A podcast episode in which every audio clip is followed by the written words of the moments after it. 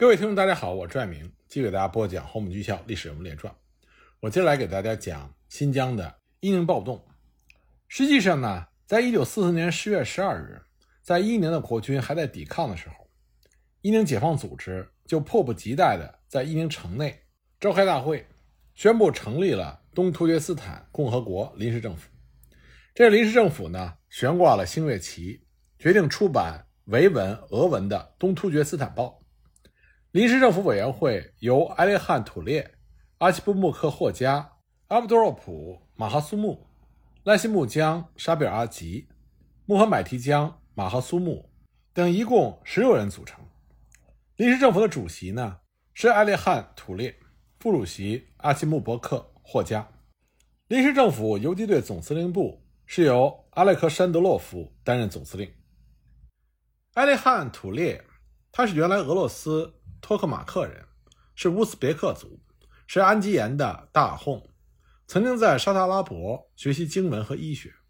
一九二四年，因为非法建立泛伊斯兰主义组织穆赫代斯，被原来苏联的安全部门逮捕。一九二七年潜逃至新疆，以传教和行医作为他的职业，定居在伊宁。一九三七年，他被圣子台政府逮捕。一九四一年出狱赴伊犁。在伊宁的白都拉大清真寺当阿訇，继续从事宗教活动。临时政府成立之后，埃列汗·土列多次在群众集会上发表分裂中国统一、反汉排汉等内容的演讲。那么，在埃列汗·土列主持下的临时政府具有强烈的反汉排汉、建立独立国家的这种倾向。但是，这种做法呢，并不符合苏联的利益。因此，在1945年1月。临时政府在伊宁召开了各县的代表会议，重新整顿了临时政府各机构，并且根据苏联顾问的建议，制定了临时政府施政纲领。里面除了提到要根除汉人的各种虐政，还提到了军队属于人民，各族人民一律平等，尊重宗教，各级官吏由人民选举，实行亲苏政策，发展教育等等。这说明在伊宁临时政府内部也是有着不同的倾向。在伊宁临时政府建立之后。暴动部队就在伊犁地区全面出击。一九四五年二月下旬，他们已经攻占了伊宁、绥定、公柳、公哈、特克斯、昭苏、温泉和宁西等九个县。当国民党政府委派的新疆省主席吴忠信抵达迪化之后，一九四四年十月七日，温泉县长王炳祥、警察局长王继武、县党部书记高柏清电告吴忠信，说伊宁形势异常告急，现在伊宁业已断绝通讯。请速派兵增援。十月九日，吴忠信获得伊宁的情报，说参加暴动者中发现双重国籍分子，并有新式机枪二十架，很明显有苏联背景。吴忠信和朱绍良策划对策。朱绍良决定派玉器师师长李宇祥前往伊宁主持军事。吴忠信呢，决定再次派邓祥海前往伊宁，同时任命八日才抵达迪化的左蜀平为伊犁区行政督察专员。随同前往旅任，还决定派员赴伊宁协助处理对苏外交。这一行人原计划十一月十日乘坐专机飞往伊宁，但是因为伊宁的形势已经十分严重，飞机降落起飞均无把握，只好暂时作罢。十月中旬，朱绍良召开了紧急军事会议，制定了五路进军伊宁的计划。但是其中三路呢，在翻越天山山口的时候遭遇到暴风雪被阻滞，另外两路。则被苏军和游击队中途拦截。蒋介石这个时候已经察觉到这个事件的背后有苏联主导的背景，所以他数次发电报给朱绍良，让朱绍良做持久对峙之计。十月十五日，玉溪师师长李宇祥到泾河坐镇指挥，他先后派了两支军队去援救伊宁。第一支有四个营的兵力，在十二月二日出发，准备打通从迪化到伊宁的公路，来救援伊宁。但是呢，在新二台打板，也就是果子沟，受到了游击队的顽强阻击，久攻不下。十二月四日，豫七师副师长胡生阳和第三团团长胡文思亲临前线督战，连战数日都没有进展。到了十二月九日，又组织敢死队冲杀，再次遭到失败，伤亡惨重。十二月十五日，只好被迫撤回泾河，打通迪化到伊宁公路的计划宣告破产。另一路援兵呢，是由四十五师师长谢毅峰率领。一九四五年一月十日，由泾河出发，沿着柯古琴山路翻越科克奇达坂，和游击队在登陆斯口、基里于兹和潘尼于兹等地交过火。另外，还有玉溪师二十七团副团长潘佑仁率领约一个团的兵力，从东路迂回进军伊宁。一月十八日，在距离伊宁十五公里的地方，谢毅峰四十五师主力被苏联骑兵三面包围夹击，伤亡过万。一月十九日，四十五师被迫突围后撤，潘友仁团也遭到失败，这路援兵也以失败告终，残兵逃回了金河。那么，退守伊宁城东北、艾林巴克等三个据点的国军部队，这个时候急盼援军。一九四四年十月二十二日，豫七师的副师长杜德福将军再次飞往伊宁，省警务处副处长曹天觉同行。可是，他们降落在机场之后不久，机场的无线电台就被游击队占领，国军的飞机不能再起落，据点内的粮食逐渐的耗尽，空投物资又多落入对方的手中。在苏军的支持之下，游击队的炮火猛烈，攻势强大。一天之中，国军阵地内就被炮击轻重迫击炮弹四千多发，十二公分口径的重迫击炮炮弹一万多发。那么，暴动游击队就像排山倒海一样，向着国军据点猛扑。十二月三十一日，朱绍良率领着警官学校第三分校主任陈学生等三人，乘坐着空军的运输机，飞到伊宁上空，给国军守军打气。结果飞机被游击队击伤，朱绍良等人几乎送了命。援军不能到达伊宁，国军守军弹尽粮绝。一九四五年一月二十八日，暴动部队发起了总攻，先后攻占了鬼王庙空军教导队。国军团长江宣全壮烈殉国。一月三十一日，国军守军被迫从最后一个据点飞机场突围。突围之后的残兵和眷属、百姓等数千人，行至伊宁北边。约三十公里的皮里奇河滩的时候，又被暴动游击队包围。经过一天多的激战，国军军队全军覆没。国军将领杜德福将军、曹尔龄将军、彭俊业、曹天觉等全部壮烈殉国。伊犁区党部书记张宇被俘。暴动部队当时俘获了八千七百七十六人，缴获了两千多支步枪、九十八挺轻重机枪、五门迫击炮、两挺高射机枪、五十四架飞机。那么这里缴获的飞机呢，主要是因为在攻占机场战斗中被击伤了部件，几乎都已经不能起飞了。另外还有十六辆小汽车、八台无线电通讯装备和大批的军物资。那么从缴获的这些装备来看，当时被围的国军并不是没有战斗力，而且他们和暴动部队相持了相当长的时间。所以呢，他们彻底覆灭的主要原因，还是暴动部队并不是所谓的游击队，而是以苏军。作为骨干，装备上占据绝对优势的正规部队。一九四五年四月八日，游击队改编成立了民族军。民族军有六个团、三个营，约一千五百人。他们在伊宁举行了阅兵典礼。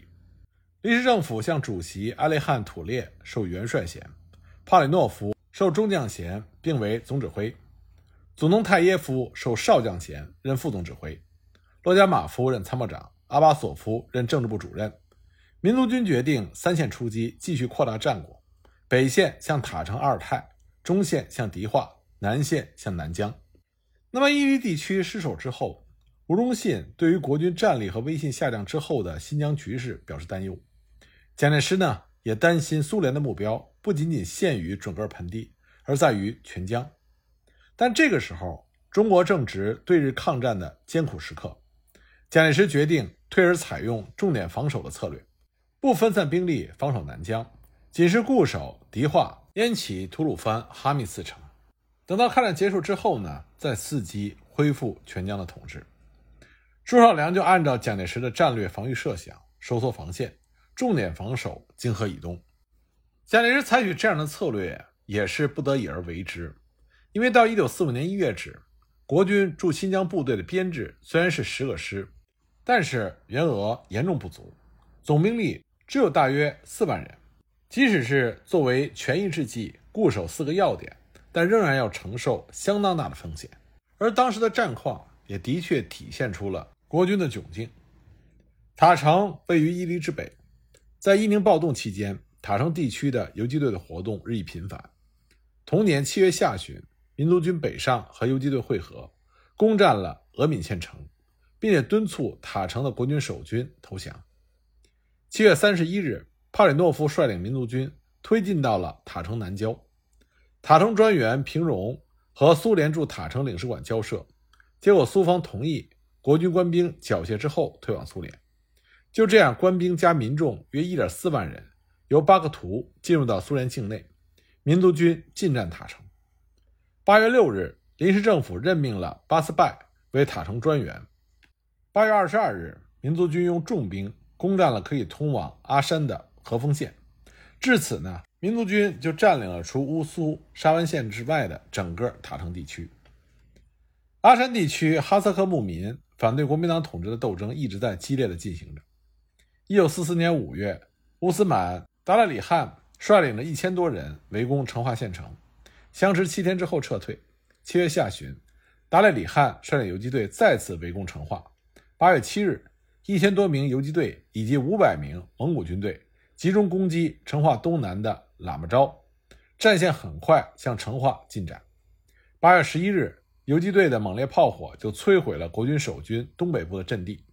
国民党的阿山专员高伯玉、其十一师师长坂凌云致电给迪化，几乎请求飞机支援。国军的援军赶到之后，游击队暂时撤退，等待着和民族军会合。伊犁的民族军占领了和丰县之后，继续北上，并于八月底和吉木乃游击队配合，攻占了哈巴河。九月二日，又攻占了布尔津。不久呢，民族军和达赖里汗的游击队会合。共同围攻成化寺，国军守军无力抵御，只好向蒙古方向逃跑。九月八日，在中蒙边境的乌尔木盖图达坂被游击队包围，被迫投降。九月十二日，阿列汉土列至阿山，任命乌斯满作为阿山专员，达赖里汗、夏木塞、阿尔普拜作为副专员。其中呢，这个阿尔普拜是苏联顾问。九月下旬，高波玉、宛凌云。和其他的被俘人员被送往伊犁，至此呢，整个阿山地区都被民族军所占领。在中线，民族军首先要争夺的战略要地乌苏、金河，那么集结着国民党的两个师，约一万多人的兵力。新二军军长谢毅峰坐镇乌苏指挥。民族军在九月一日进攻乌苏北面的据点车牌子，战斗非常激烈。次日，在帕里诺夫的指挥下，民族军四千多人。在空军的配合下，向国军守军发起了猛烈进攻。经过几天激烈的交战，民族军在九月八日攻克了乌苏。谢毅峰和其残兵退往绥来。我们注意到，在这次战斗中，民族军在人数上是处于劣势，但是他们以和国军相比，大约是一半的兵力，却能够击溃国军。根据战后的报告，在这次战斗中，国军被杀九百人，被俘一千多人。并且被缴获了大批的武器弹药，由此可见民族军在装备上的优势和火力之猛。泾河呢，有国军守军四个团，约三千多人，由四十五师师长郭奇指挥。民族军调动了四千多人，在九月三日攻占了泾河外围的水积湖和八家户。九月八日进攻泾河，国军守军不敌，弃城东逃。这个时候，泾河东面通往迪化的重镇乌苏。已经被民族军占领，郭奇和他部下的退路已经被截断，在东撤的途中多次被围歼。郭奇最后和二百名残兵在奎屯和安吉海之间被俘虏。至此呢，在中线乌苏金河的战斗也是以民族军的胜利、国军的失败而告终。在中线的作战中，民族军俘虏了国军官兵三千多名，包括少将一名、上校两名、中校四名、少校十五名。其他军官一百九十八名，缴获了迫击炮十二门、大炮八门、机枪三十八挺，还有大批的军物资。九月下旬，民族军骑兵部队越过了沙湾县，到达马纳斯河的西岸。马纳斯河大桥已经被谢毅峰下令炸毁，两军就以马纳斯河为界，形成了隔河对峙。南线作战主要指的是在烟齐、阿克苏、普里等地区开展的游击战。一九四四年年底，在巴音布鲁克组建了尼克丁游击队，阻止南疆的国军部队救援伊犁。次年上半年，多次开展了游击战，和国军守军以及蒙古自卫队交战。七月下旬，游击队扩编为骑兵营。那么九月份，民族军的骑兵营多次向烟岐发起了袭击，使得国军守军惶惶不可终日。一九四五年七月中旬，由阿巴索夫等人率领的民族军向南疆进军，九月二日攻下了拜城，九月六日又攻下了温宿。民族军发展到三千多人，九月七日进攻阿克苏，战斗异常的激烈。后来呢，民族军接到了撤退命令，在十月六日返回了伊犁。出征的蒋介石接到了新疆的战报之后。他就得知苏联空军直接参战，这就坐实了蒋介石的担忧，那就是新疆事件的背后有苏联人的策划。那么关键问题就是苏联人想得到什么？蒋介石认为，苏联的主要意图是以扩大新疆事态作为手段和筹码，分散国民政府的注意力，贻误国民政府接收东北的时机，进而拖延履行或者不全部履行交还东北的义务，同时按住正在重庆。和国民政府进行谈判的中国共产党，而在新疆本身的问题上，蒋介石认为苏联还是在玩弄沙皇俄国不进行声张，但是智力造成继承事实的把戏。因此，蒋介石决定还是要先全力处理接收东北的事项，在新疆方面只能暂时忍受，不能立刻做积极的抵抗。蒋介石做出这样的战术决策的另外一个原因，还是因为在新疆国军的兵力严重不足。所以呢，当他得知乌苏和泾河相继失守之后，他马上发电报命令马城强部七五军加速行进，并且派第五战区副司令长官郭继桥飞往迪化，实际督导迪化的防御。另外呢，派军事委员会政治部主任张治中赴迪化为朱绍良、吴忠信打气。郭继桥到达迪化之后，马上根据战局的具体情况进行了布置。他命令四十六师师长徐汝成率领四十六师以马纳斯河作为第一道防线，谢毅峰的新二军军部由绥来移防到景化作为第二道防线，从青海兼程到达的七五军接替赞三师的防地，进驻迪化、景化一带，赞三师移驻燕岐，四十二军杨德亮指挥了新四十五师加强伊吾哈密的防守。尽管郭继桥做出了有效的布置。但是，多数的增援部队仍然在河西走廊行军，以当下驻扎在迪化的六个营的兵力，根本不足以坚守。那么幸运的是，民族军的前锋抵达马纳斯河的时候，突然停止了大规模的进攻，迪化的危局这才被解除。这种情况的发生，当然是因为背后策划的苏联的原因。早在盛世才时代，国民政府就意识到新疆的问题主要是背后苏联的介入。那么，解决这个关键问题的钥匙，在短期之内是在于国际外交，因为以当时国军的实力，在新疆与苏联军队直接交手是不现实的。一九三二年七月，国民政府在由何应钦主持制定的收复新疆主权方略中，就已经设想引进英美的基督教深入新疆传教，使得苏联的行动有所顾虑。一九三二年八月。盛世才在致信给蒋介石，表达自己投诚之意的时候，也建议聘请英美的技术人员和顾问，引进英美资金，促进英国在迪化设立领事馆。国民政府不仅采纳了这个建议，甚至推动在新疆并没有侨民的美国也设立了驻迪化领事馆。当时，美国方面也乐于借此机会进入中亚，牵制苏联势力。当苏联势力被迫退出新疆之后，蒋介石为了防止苏联卷土重来，曾经竭力地争取英美方面的支持。一九四四年三月，苏联协助阿山地区乌斯满发动暴动，派飞机越界轰炸国军部队。蒋介石就曾经提示罗斯福，这个事件绝非是单纯的地方事件，而是体现苏联远东政策走向的重要征兆。所以他希望罗斯福尽一切努力，阻止事态进一步发展。波罗斯福呢，并没有重视国府的这个建议，仅仅是派了副总统华莱士赴莫斯科和重庆调解中苏争执。不过华莱士的中国西北之行，却让美国方面进一步确定了默认苏联在新疆的势力范围和利益的政策。伊宁暴动爆发的时候，国民政府对于苏联在幕后操纵的角色是非常清楚的。一九四四年十一月十一日，也就是伊宁暴动爆发之后的四天。朱绍良和吴忠信曾经联名致电给蒋介石，说以目前的形势而言，对苏外交如果无法彻底的调整办法，则像伊犁事件自然是层出不穷，新疆的前途也会日趋恶化。蒋介石呢，也立刻寻求通过外交途径，试图了解苏联一方的真实意图，希望通过在经贸问题上对苏方做出让步，来换取苏方的善意，保全领土和主权。但是苏联一方对此并没有正面的回应。伊宁失守之后，吴忠信两度致电给蒋介石，认为苏联的态度和中苏外交关系是中国能否保有新疆的关键。按照当时的状况，新疆恐怕成为东北的后续。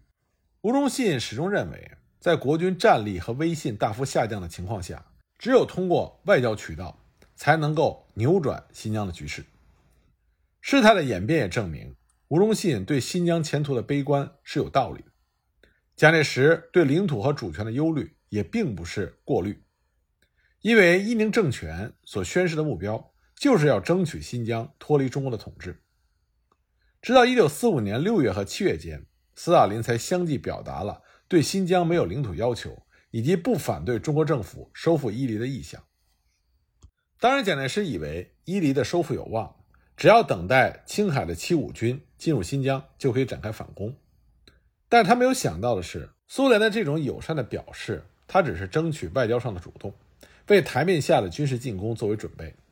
就在中苏政府代表团忙于就中苏同盟条约进行谈判的时候，新疆的民族军就已经按照苏联军事顾问所拟定的作战计划，在七月下旬发动了全面攻势，打破了国民政府以武力收复伊犁的幻想。到了九月初，北线、中线和南线民族军都取得了胜利。当时的局势恶化到朱绍良和吴忠信已经急电给重庆政府，表示事态严重，前途不测，只有一死殉国。那么这个时候，蒋介石反而冷静了下来。他认为，苏联的真正的战略意图还是在于控制东北，与其寻求在新疆不断增兵，与苏联红军直接决战，倒不如在外交上。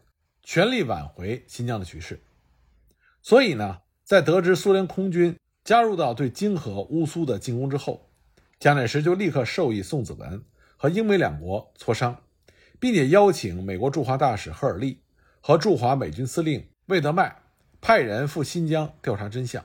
而且，即使蒋介石这个时候手里已经握有苏联空军对国军狂轰滥炸的确凿证据，他也在考虑了。中苏美英间的微妙关系，决定先隐忍，暂不公开。甚至蒋介石还命令避免在外交场合和媒体宣传上公开的谴责苏联。蒋介石这个时候把他的赌注压在了当时中苏之间正在商谈的友好条约的建立。一九四五年八月十四日，苏联和中国签订了中苏友好同盟条约。在这个条约的换文中，苏联表示，关于最近的新疆事变。苏联政府重申，如友好同盟条约第五条所云，无意干涉中国内政。而八月二十七日，中共中央代表毛泽东、周恩来、王若飞等人从延安飞往重庆，和国民党举行和平谈判。十月十日签订了双十协定。蒋介石这个时候就发表了广播讲话，表示愿意和平解决新疆问题。另外呢，蒋介石还派了张治中赴新疆巡视，考察伊宁暴动的详情，提出报告。为从政治角度解决新疆问题做准备，这是为什么？当伊宁的民族军的兵锋直逼迪化的时候，苏联会突然向国民政府表示愿意为新疆的冲突担任调解人，而且呢，苏联一方也付诸了行动，只是实际上听从苏联指令的伊宁政权和民族军停止进攻。苏联方面这么做的动机，一方面是在于他在亚洲的战略利益。已经在中苏友好同盟条约中得到了保障，他大可不必为原本就属于政治筹码的新疆问题付出过多的代价，尤其是不想在新疆问题上让本来已经对莫斯科肆意扩大势力范围、抱有疑惧的西方阵营产生更强烈的戒惧心理。另外呢，从苏联切身利益的角度，他们也不愿意在中亚产生比较强大的突厥穆斯林的势力。而通过作为唯一的调解人的这个角色，也可以进一步加强苏联对新疆的实质影响力。那么，苏联在态度上的这种转变，也就改变了新疆紧张的军事局势。